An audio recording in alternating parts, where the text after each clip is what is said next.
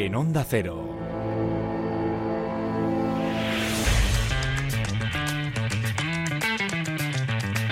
Cuatro cuartos.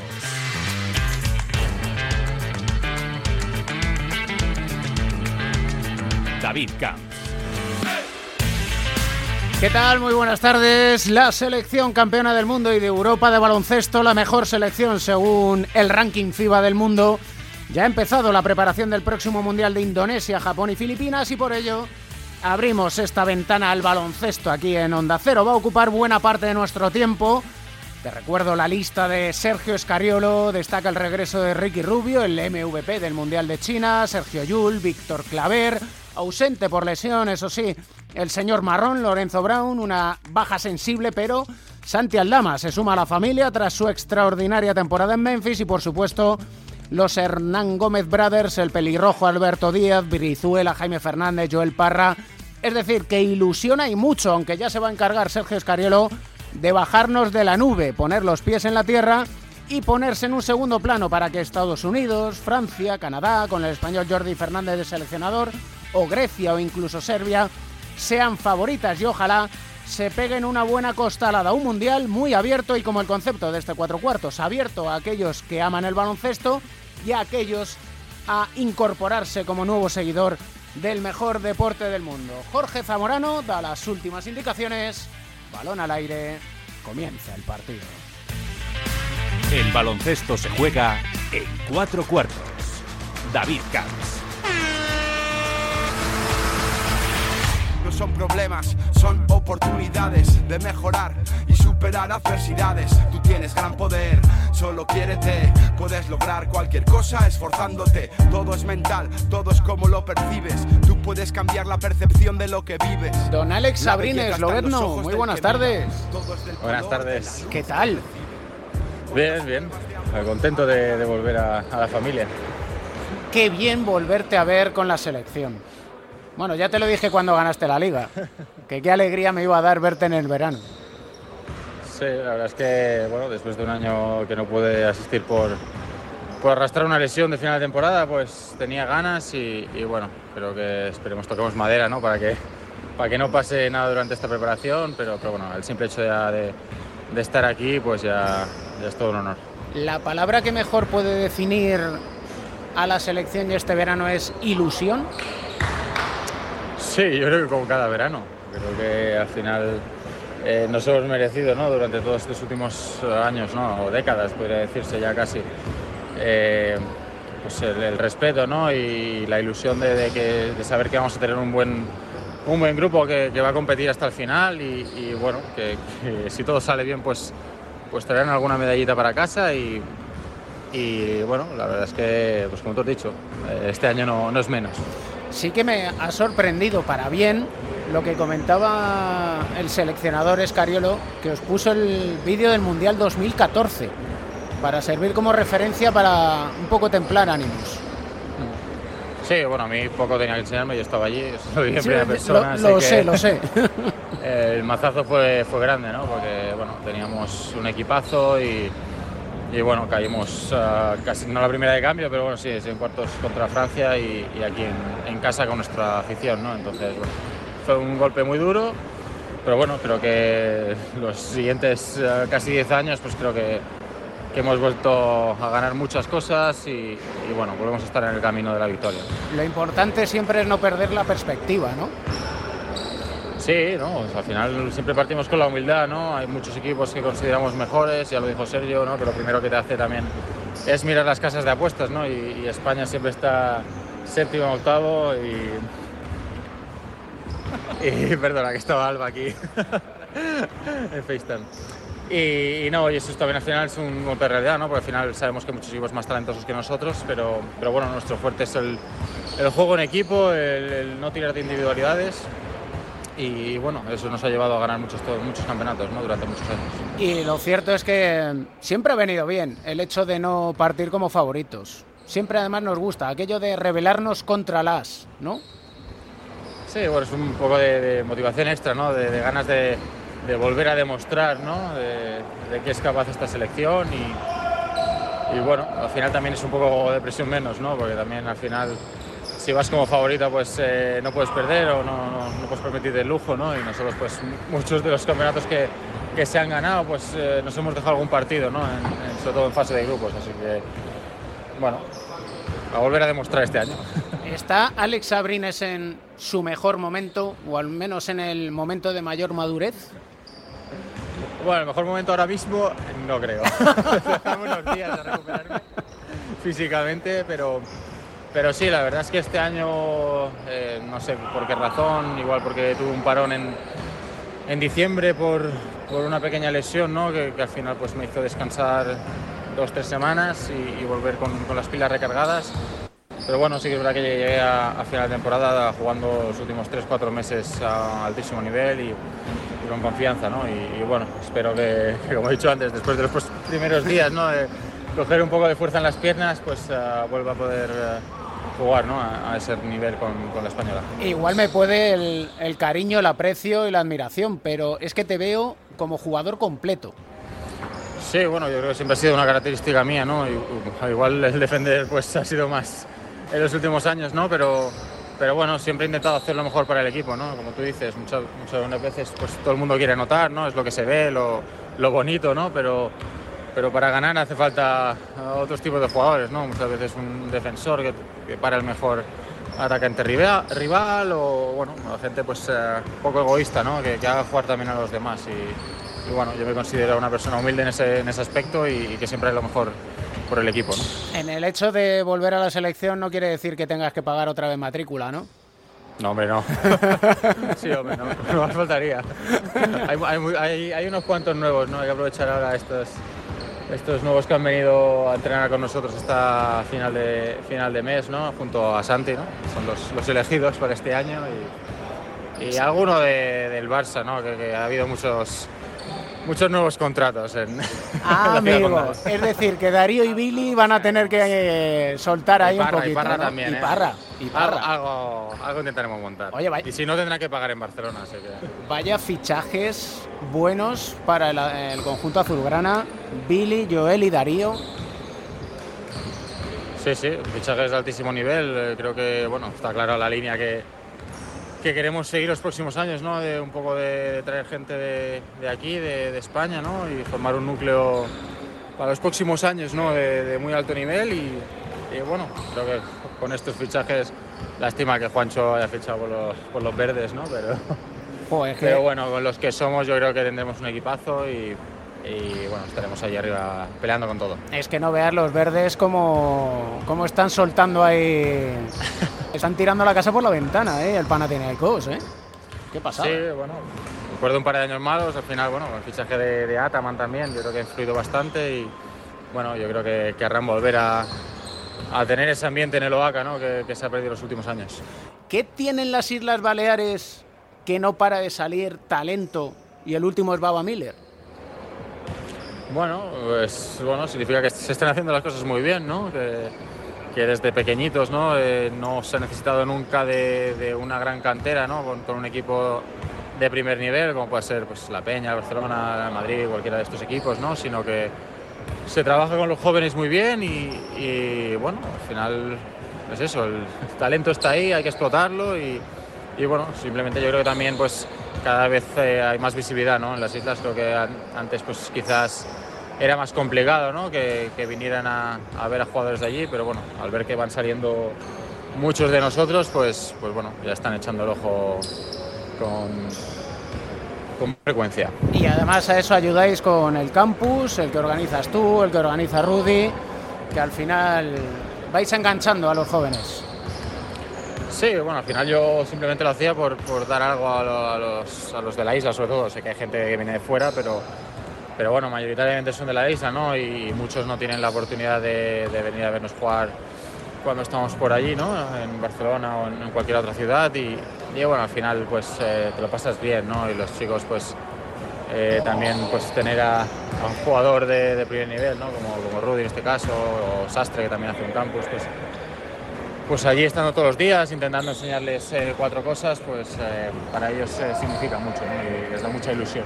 ¿no? Ojalá que allá por el 10 de septiembre en Manila hagamos historia y la foto sea otra vez para enmarcar, don Alex. Ojalá, ojalá. Sería una grandísima noticia. De momento a disfrutar el camino, que es lo que importa. Eso haremos, eso haremos. Y a recuperarse de las agujetas. Sí, eso tardará más tiempo, yo creo. Muchísimas gracias y A ti, un auténtico placer el tenerte otra vez de vuelta a la selección y siempre charlar contigo. El placer es mío. Un abrazo. Un abrazo. Española, Ricky Rubio, manda jugador número 5. Están dificultando muchísimo la circulación de balón española. Sergi Llull. ¡Qué bien! 23 segundos para terminar el choque. 3. Esto que escuchamos pasó hace cuatro años, 2019. Y los amigos lo han hecho de nuevo. Cuando pensábamos que jamás volveríamos a vivirlo, el mundo del básquet vuelve a teñirse de rojo igualdad. Argentina 75, España 95, España sí, campeona del mundo de baloncesto. De cancha. Las lágrimas del campeón. Abrazados todos juntos, llorando todos juntos. Albert Arran, muy buenas tardes. David Camps, hermano, muy buena. Pues a ver si vuelve a sonar un poquito, ¿no? Allá por Manila el 10 de septiembre. ¿Te imaginas? Siempre me lo imagino, la verdad. Hay que tener fe, pero bueno, eh, claro, después de lo visto y lo vivido en el, en el Eurobasket pasado, que nos contaste desde eh, la, la sede de Berlín, eh, la verdad es que uno ya no puede poner la mano en el fuego ni en contra ni en favor. Hay simplemente que cantar lo que hacen los 12 amigos, la familia y dejarse llevar, fluir, ¿no? Veremos a ver si España es capaz de hacer lo que hizo Brasil en el 59 el 63, lo que hizo Yugoslavia en el 98 en el 2002 o lo que hizo Estados Unidos en el 2010 y 2014, que viene a ser conseguir dos títulos mundiales consecutivos. Es dificilísimo, es muy complicado, pero... ¿Y aquí qué lo vamos a contar, Albert? Por supuesto, y además desde el principio, porque hay que recordar que España debutará el 26 de agosto frente a Costa de Marfil. Todos los partidos de la primera fase de los nuestros serán a las tres y media de la tarde hora española. A continuación nos mediremos dos días después ante Brasil, la que en teoría ha de ser la rival para hacerse con el primer puesto del grupo en esta primera fase frente a los españoles.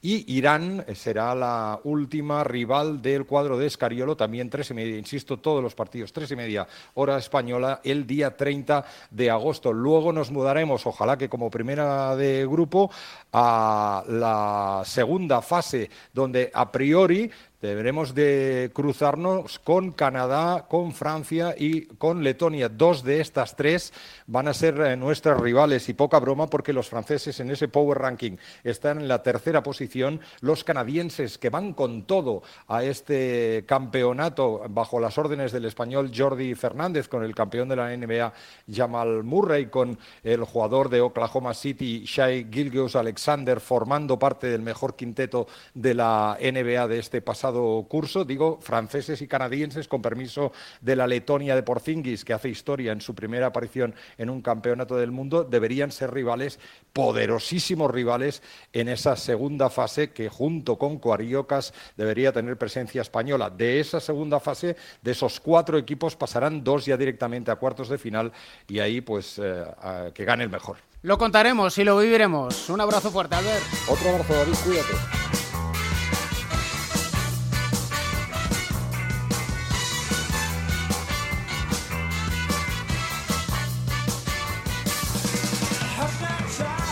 No puede faltar en esta nuestra ventana al baloncesto el que llamamos pick and roll, nuestra, nuestro análisis con los analistas que le gusta decir a nuestro jefe, al boss. José Luis Llorente, Joe Llorente, ¿cómo estás? Buenas tardes. ¿Qué tal? Has empleado la palabra maldita. Buenas tardes a todos. ¿Qué tal, Pepe? Hola, Pepe Hola, Catalina. bloqueo y continuación. O sea, Ya lo sé, por eso empiezo picando. Si es que si no, no sería yo. Sí, sí, sí. Buenas tardes a todos. Que no te riega Está bien empezar con las, con las viejas costumbres. Hay que, hay que empezar siempre al ataque, ofensivo. Siempre jugando con rapidez, en transición. Y por supuesto Pues, con el pick and roll o el pick hacem- and pop. O en este hacem- caso, pick and soul, que Vale, tenemos la música soul vale. de fondo. Vale. Em, selección española, mundial a la vuelta de la esquina, ya empieza la preparación. Y em, no sé a vosotros, pero a mí el hecho de que Sergio Escariolo, como vamos, hay muchas veces que debe ser el gen español, que en cuanto conseguimos un éxito, vamos de gallitos. Y lo primero que le haga Escariolo a los internacionales es enseñarles el tortazo que nos pegamos en el Mundial 2014 para rebajar euforia pues hombre, indica que al menos de inicio las bases van bien puestas, ¿no?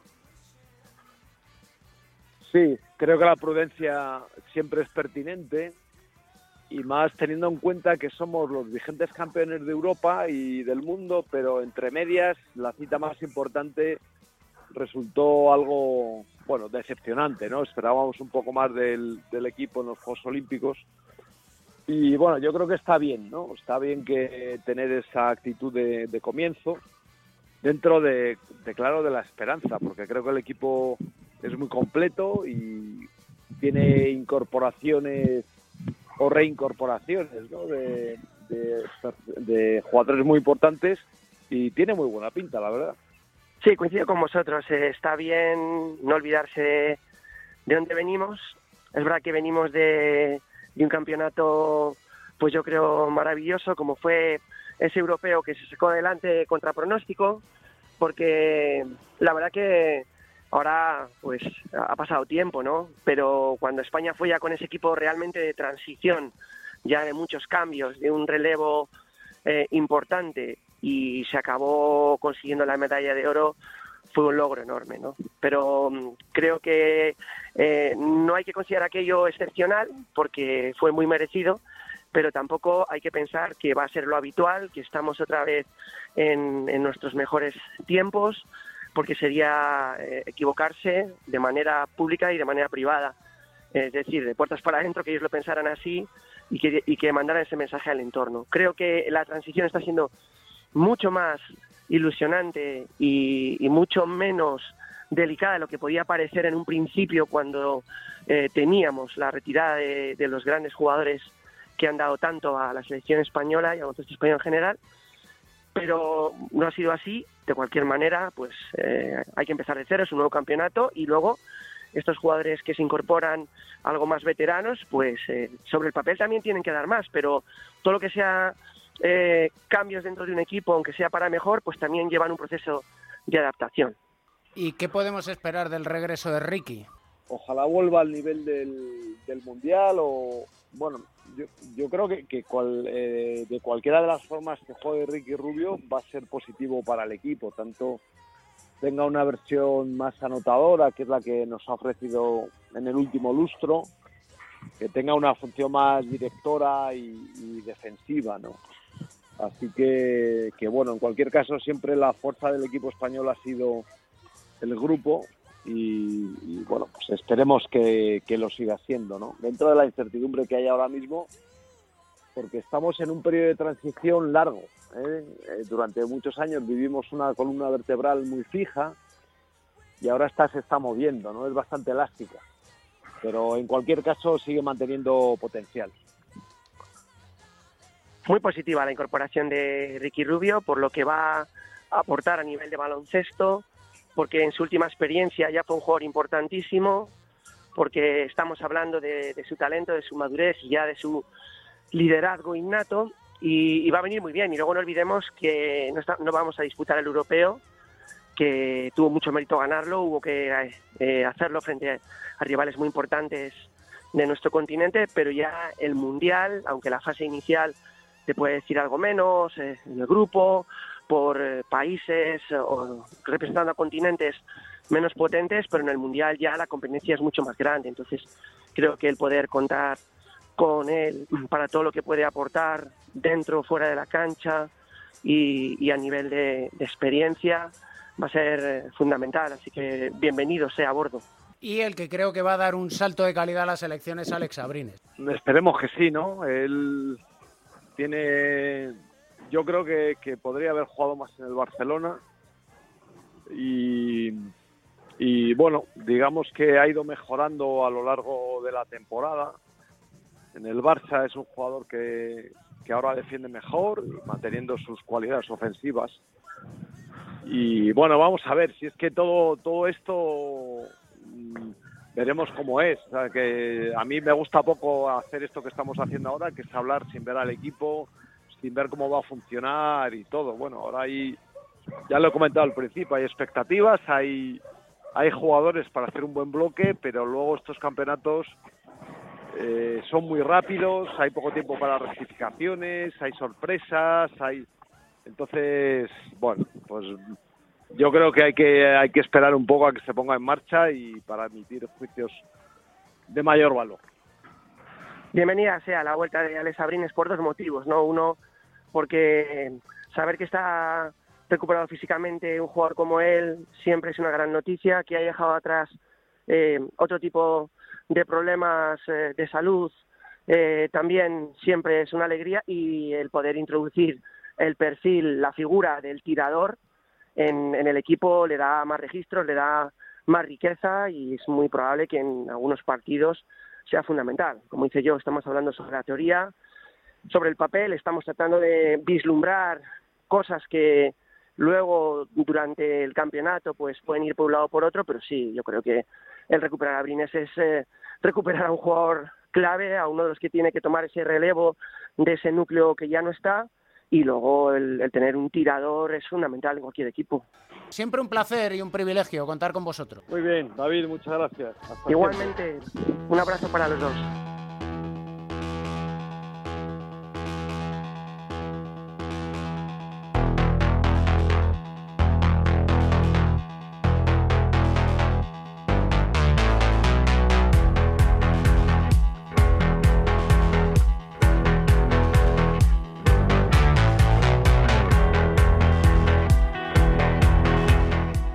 En esta época estival aprovechamos para leer los libros que durante el año por la vorágine que nos arrastra pues no podemos leer y un libro que devoras en cuanto abres la primera página es el de nuestro protagonista y ya simplemente por la canción de Viva Suecia ya sabes de quién estamos hablando.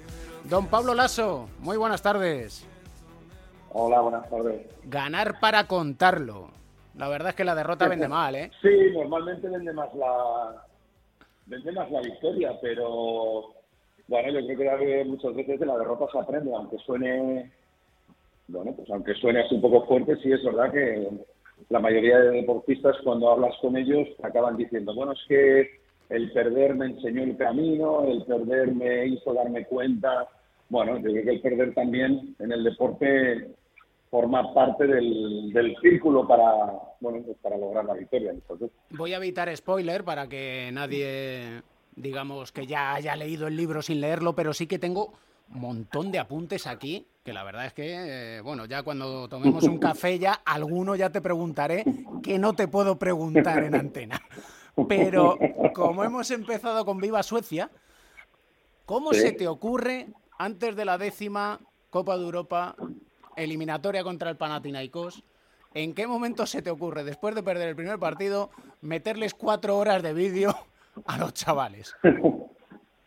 bueno, eh, mira, yo eh, cuando llega el momento de los playoffs, eh, normalmente es un momento en que el equipo está preparado.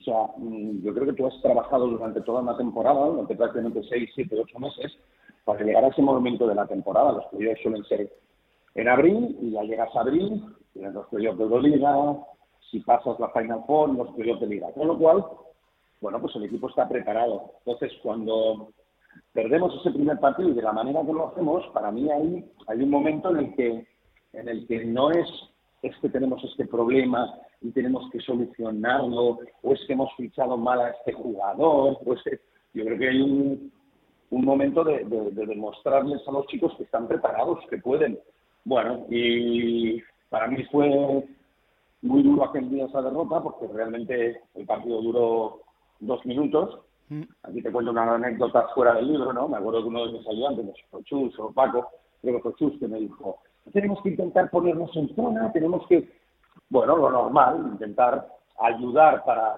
para paliar la paliza que nos estaba pegando el Panathinaikos y le digo, lo que tenemos que hacer es llamar al hotel para que adelanten la cena. me, salió, me salió del alma porque vi que el equipo en ese momento no estaba, bueno, no estaba preparado, no estaba concienciado. Y entonces, bueno, pues cuando llegamos al hotel, pienso que, que el equipo debía verse, debía reconocerse y que se, le, se les dijeran las cosas por las que nosotros podíamos competir ese nivel. Bueno, y la verdad es que sí, que se alargó un poco, sí. La verdad es que nos dieron las cuatro de la mañana, sí. ¿Y cuánto de difícil es en la cima del éxito el darse cuenta que uno no es perfecto? Bueno, yo creo que la autocrítica es casi obligatoria en, digamos, las personas, en los humanos, ¿no? Es como si tú ahora sales del programa y no piensas, coño, le tenía que haber preguntado a Pablo esto. Bueno, es normal. Es que yo pienso que eso está bueno. Siempre lo hago. Autocrítica, siempre lo haces, ¿ves? Es que yo creo que la autocrítica debe ser obligatoria. Lo fácil, lo fácil es decir, va, no le he preguntado a Pablo esto porque no tenía tiempo. Bueno, vale. Pero, bueno, yo creo que al final es un poco la sensación de que como, y sobre todo, te hablo más desde mi, desde mi punto de vista como entrenador, en el que no puedes pensar que todo lo que tú has, digamos, dicho a los chicos está bien, igual te has equivocado. Y también debes decírselo a, los jugadores, ¿sabes? Pues tienes que, hay veces que no y hay veces que sí. Yo creo que el, entrenador no es, no es perfecto. Yo muchas veces digo que, todas, yo qué sé, las jugadas, por decirte una cosa sencilla para que el oyente lo entienda. Bueno, las jugadas, jugadas las sabemos todo el mundo.